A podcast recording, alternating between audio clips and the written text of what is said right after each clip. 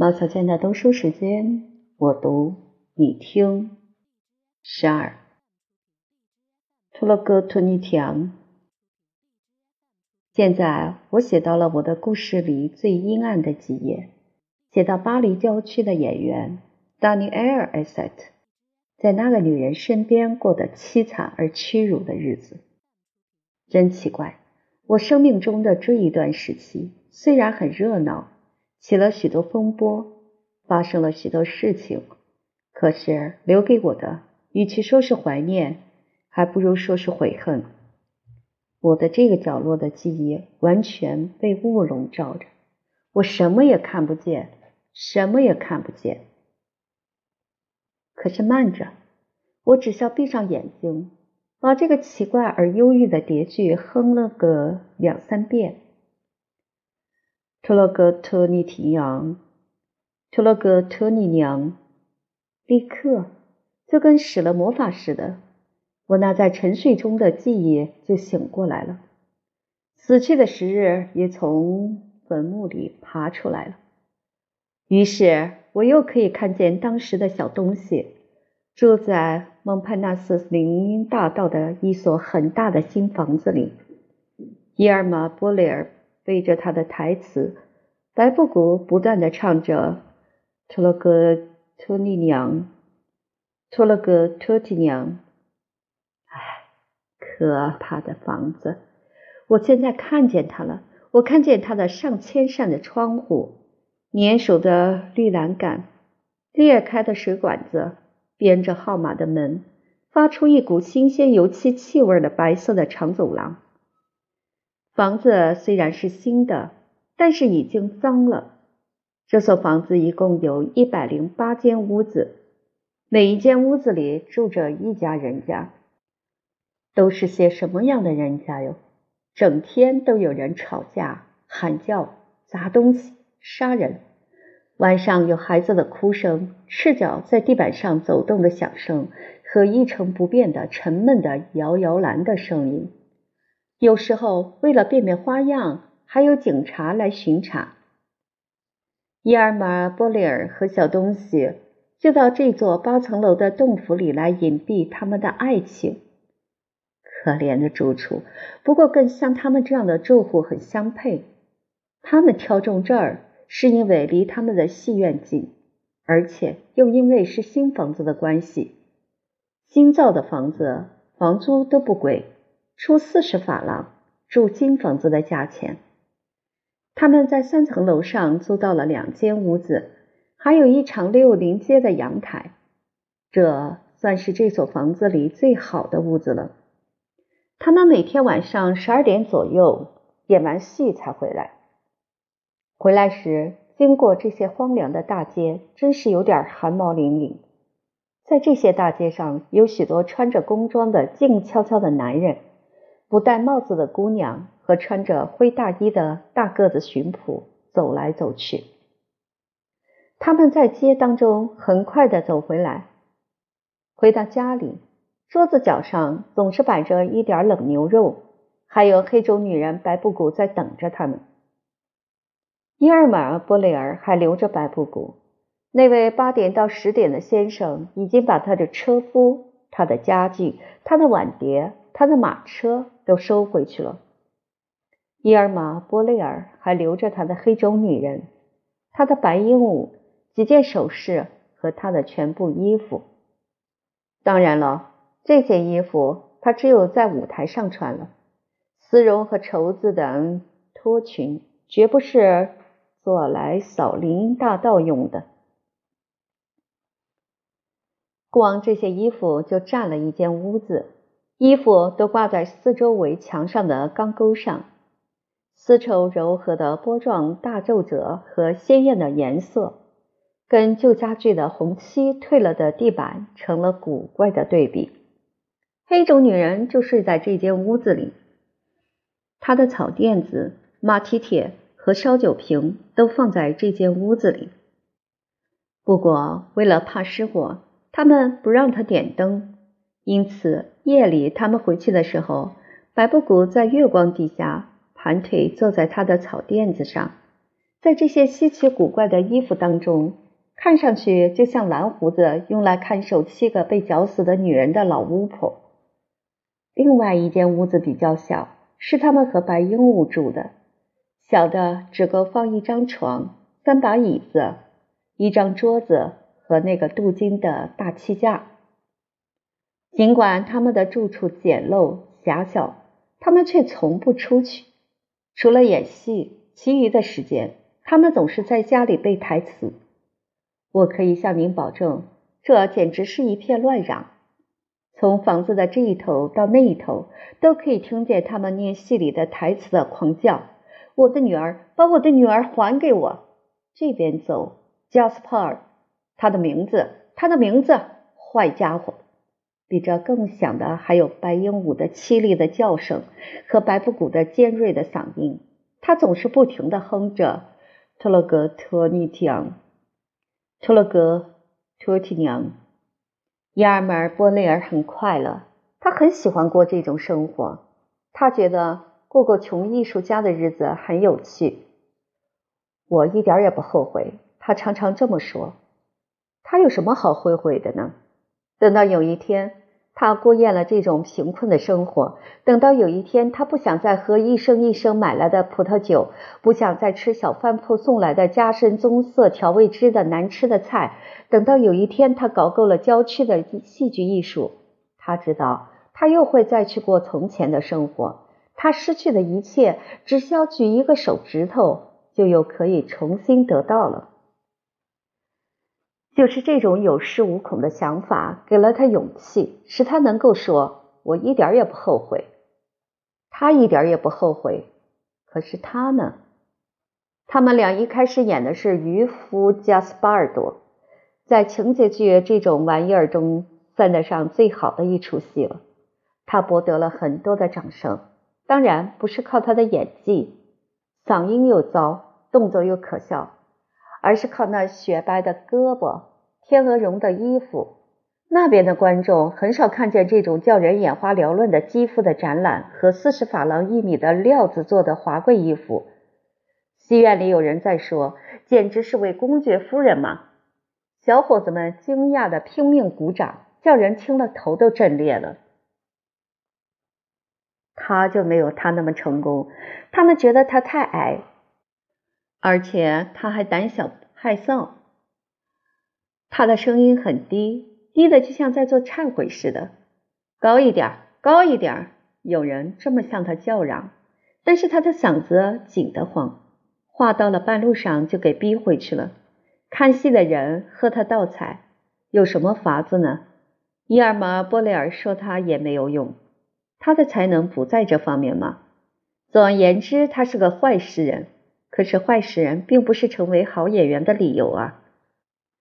那位克里奥尔女人尽可能的安慰他，他们不懂你头部的特征。他常常这么对他说。经理并没有错看了他的头部的特征。在演出了两场，两场都引起了骚动以后，经理把他叫到办公室里，对他说：“孩子，你演正剧不合适，咱们当时弄错了。”让咱们来试试滑稽歌舞剧吧，我看你演起喜剧来一定很行。第二天起，他就试着演滑稽歌舞剧了。他演滑稽可笑的情人，昏头昏脑的公子哥儿。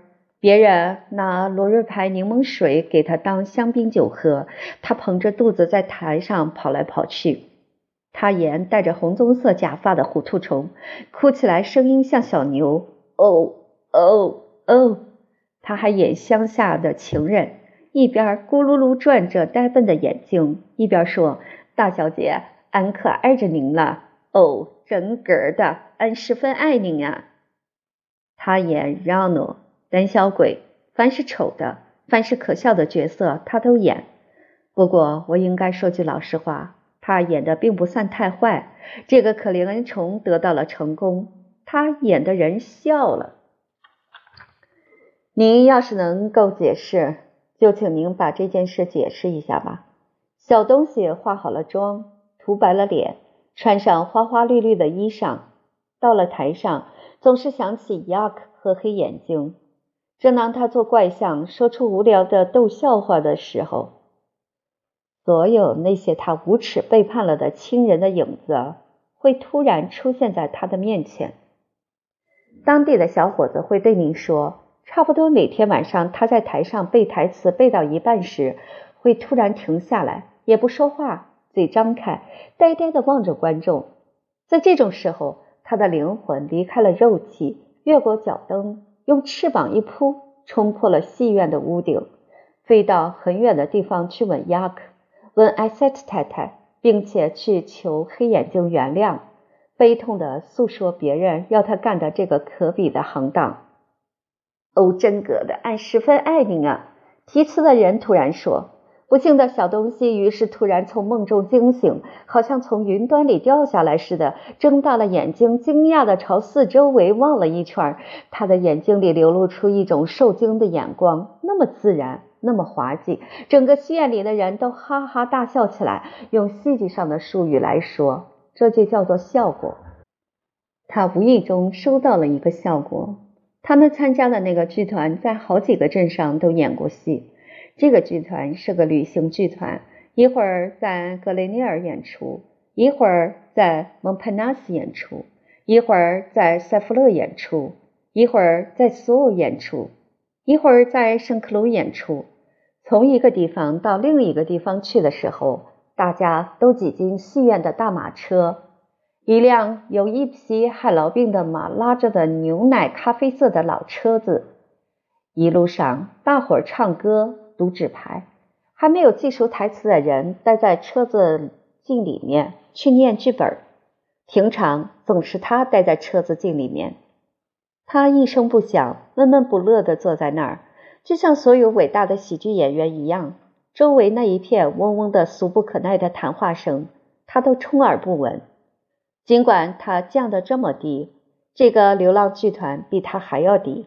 跟这伙人在一起，他觉得惭愧。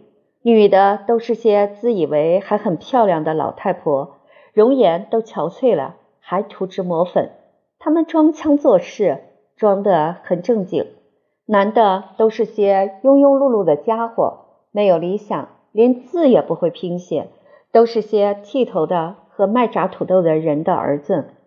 他们当演员是因为他们没有事儿做，懒惰；是因为他们喜欢漂亮的装饰和服装；是因为想穿着颜色娇嫩的紧身衣和斯沃洛夫式的大衣登台表演。他们都是巴黎郊外的洛夫拉斯，一天到晚只注意自己的打扮。把薪水都花在卷头发上。他们要是用两马拉光纸花五个钟头做了一双路易十五式的靴子，他们就会用理直气壮的口气对您说：“今天我做了不少事儿。”说真的，看不起皮亚洛特的有音乐的客厅，到这辆车子上来落难也真是值得，因为他老是绷着脸，一声不响。非常高傲，所以他的同事们都不喜欢他。他们说他这个人很阴险。相反的，那个克里奥尔女人却赢得了所有人的欢心。她像一位幸运的公主似的，在车子里统治一切，拼命的大笑，把头往后仰，故意露出她美丽的脖子。她跟每个人都用你来称呼。她管男的叫我的老朋友。管女的叫我的女孩子，使得最喜欢找茬的人都不得不说她是个好姑娘。一个好姑娘，真够挖苦的。他们就这样在车子上一路笑着，说着很粗俗的笑话，来到他们演出的地方。戏演完了，他们一转手的时间就把衣服脱了，连忙爬上车子回到巴黎来。回来的时候天已经黑了，他们低声谈话。一边还用膝头找寻着对方，时不时有人在捂着嘴笑。到了曼城郊收入室税的税卡上，车子停下来不走了，所有的人都下了车，簇拥着伊尔马·布雷尔，一直把他送到大房子的门口。这时候，白布谷已经喝得几乎已经醉了，一边等着他们，一边唱着他的忧伤的歌。托勒格托尼提昂，托勒格托提尼昂，看见他们俩形影不离，别人一定还以为他们相互爱着呢。不，他们谁也不爱谁，他们彼此太了解了，所以不可能相爱。他知道他说谎、冷酷、没有良心。他知道他软弱无能，到了胆小的地步。他对自己说：“总有一天，他的哥哥会来把他从我这儿夺走，还给他那个卖瓷器的女人。”他对自己说：“说不定哪一天，他就会厌倦了他现在过的生活，跟着一位八点到十点的先生远走高飞，把我一个人留在这个泥坑里。”这种永远摆脱不开的怕失掉对方的恐惧心理，成了他们爱情的最主要的一部分。他们并不相爱，不过他们都怀着嫉妒心。这件事儿很奇怪，是不是？没有爱情，可是却有嫉妒心。嗯，情形正是这样。他看见他跟戏院里的人亲密的谈话，他的脸色就会变白。他看见他接到一封信。就会扑过去把信抢过来，两只手抖着把信拆开。通常信总是压克起来的，他冷笑着一直把信看完，然后把信往桌子上一扔。老是这一套，他轻蔑地说：“哈，说的不错，老是这一套。那也就是说，热心、慷慨、克己。他就会是为了这个缘故，才恨死了他的哥哥。”好心的雅克没有起疑心，他一点也没有怀疑到他接到的信告诉他一切都很好。田园喜剧已经卖掉四分之三了，从书店里拿来的钱足够付早期的期票。他还跟以前一样轻信，一样善良。他每个月继续寄一百法郎到波拿巴街，由百布谷每月去取。靠着雅克的一百法郎和西元的薪水，他们能维持生活了。尤其是在这个贫民区里。可是他们俩正跟别人说的一样，谁也不知道什么叫钱。他是因为一项就没有钱，他是因为一项钱就太多，因此他们太浪费了。到了每个月的五号，放钱用的那个爪哇玉米杆编的小拖鞋就空了。首先，单单养那只白鹦鹉花的价钱，就跟养一个平常的人花费的一样多。还有白粉、眼圈末、香粉、油膏、粉扑和演戏时化妆用的各种东西。其次，还有戏本子太旧了，太过时了。这位太太要买新的戏本子，她还要买花儿，买许多花儿。她情愿挨饿。也不愿意看见他的花瓶空着。两个月以后，这家人家就负债累累了。他们欠房租，欠饭馆的钱，还欠戏院看门人的钱。时不时有一个供应商等得不耐烦了，一清早就跑来闹一阵。遇到这种日子，他们没有别的办法可想，只有赶快去找印田园喜剧的印刷厂老板。以雅克的名义向他借几个路易。印刷厂老板这时候已经在印著名的回忆录的第二卷。他知道雅克仍然是达格威尔侯爵的秘书，于是就很放心的打开钱袋借钱给他们，一个路易一个路易的，结果向他借了四百法郎，再加上田野喜剧的九百法郎，一共替雅克欠下了一千三百法郎的债。可怜的雅克妈妈，她回来的时候有多少灾祸在等着她？达尼埃尔不见了，黑眼睛在流泪，一本书也没有卖掉，还有一千三百法郎要还，他怎么解决呢？那个克里奥尔女人一点也不担心，可是小东西呢？这桩心事离不开他，一直缠住他，成了他永远解脱不开的忧虑。他突然的想做别的事来忘掉这些。他像牛马似的干活儿，学新的滑稽，对着镜子研究新的怪象。他在镜子里看见的不是他自己，总是雅克。在他那一部分的戏本子的字里行间，他所看到的不是朗格吕莫，不是罗西亚斯，也不是其他的滑稽歌舞剧里的人物，而只看见亚克的名字。亚克，亚克，老是亚克。每天早上，他恐惧万分地看着日历，计算着离第一张期票到期还有多久。他心惊胆战地对自己说：“只有一个月了，只有三个星期了。”因为他知道，只要第一张期票付不出，什么都要揭穿。他哥哥的受难也就要从那一天开始了。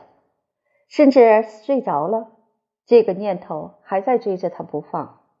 有时候。他突然间醒过来，心里着急，脸上流满了泪水，还模模糊糊的记得他刚做的一个可怕而奇怪的梦。他几乎每天晚上都要做这个相同的梦。他梦见一间陌生的屋子，屋子里一口外面有金属装饰物的大衣橱。雅克躺在一张沙发上，脸色苍白，白得怕人。他刚死了不久。卡米尔·皮洛特也在屋里，站在衣橱前面。他想开开衣橱，拿一块裹尸布出来，但是他开不开。他一边用钥匙在锁的四周围摸索，一边用令人心碎的声调说：“我开不开，我哭得太厉害了，我看不见了。”尽管他竭力要不做这个梦，可是这个梦老缠着他，缠得他快要发疯了。他一闭上眼睛，就看见亚克躺在沙发上，卡米尔瞎了，站在衣橱前面。他让悔恨和恐惧折磨的一天比一天忧郁，一天比一天烦躁。那个克里奥尔女人呢，也不像以前那么有耐心了，而且他也隐隐约约觉得他在躲开他。他不知道他为什么躲开他，这叫他很生气。他们随时随地都在凶狠的吵架、叫嚷、骂街，叫人听了还以为是到了一条尽是洗衣服的船上了呢。他也对他说：“滚到你的皮埃洛特那儿去，叫他多送你几颗糖做的心吧。”他连忙接过来说：“回到你的帕斯科那儿去，叫他再把你的嘴打得裂开。”他喊他小商人，他回报他女光棍。接着，他们俩都嚎啕大哭起来，哭完了就宽宏大量的原谅了对方，等到第二天再吵架。他们就这样在一起过活，不是在一起受罪，给拴在同一个铁桩子上，睡在同一条臭沟里。就是这种肮脏的生活，就是这些悲惨的时日，今天在我的眼前掠过。只要我哼哼那个黑种女人的奇怪而忧郁的叠句。托洛格托提娘，托洛格托提娘。